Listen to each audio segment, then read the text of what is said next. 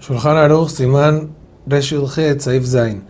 Anteriormente vimos que no se bendice por milagros personales de otras personas, solamente por milagros del pueblo entero o por los milagros de uno mismo o si uno es familiar.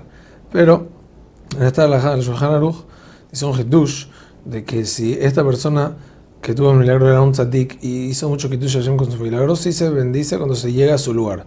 Por ejemplo, una persona que fue al lugar donde Yoab Seruya fue salvado, o al lugar donde metieron al, al, lugar con los leones a Daniel, o a Hananiah, Mishael y Azaria, que se salvaron del fuego.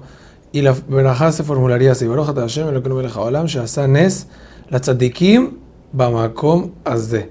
Y cuando es un tzadik en específico, entonces menciona su nombre. Shasan es a Daniel en este lugar.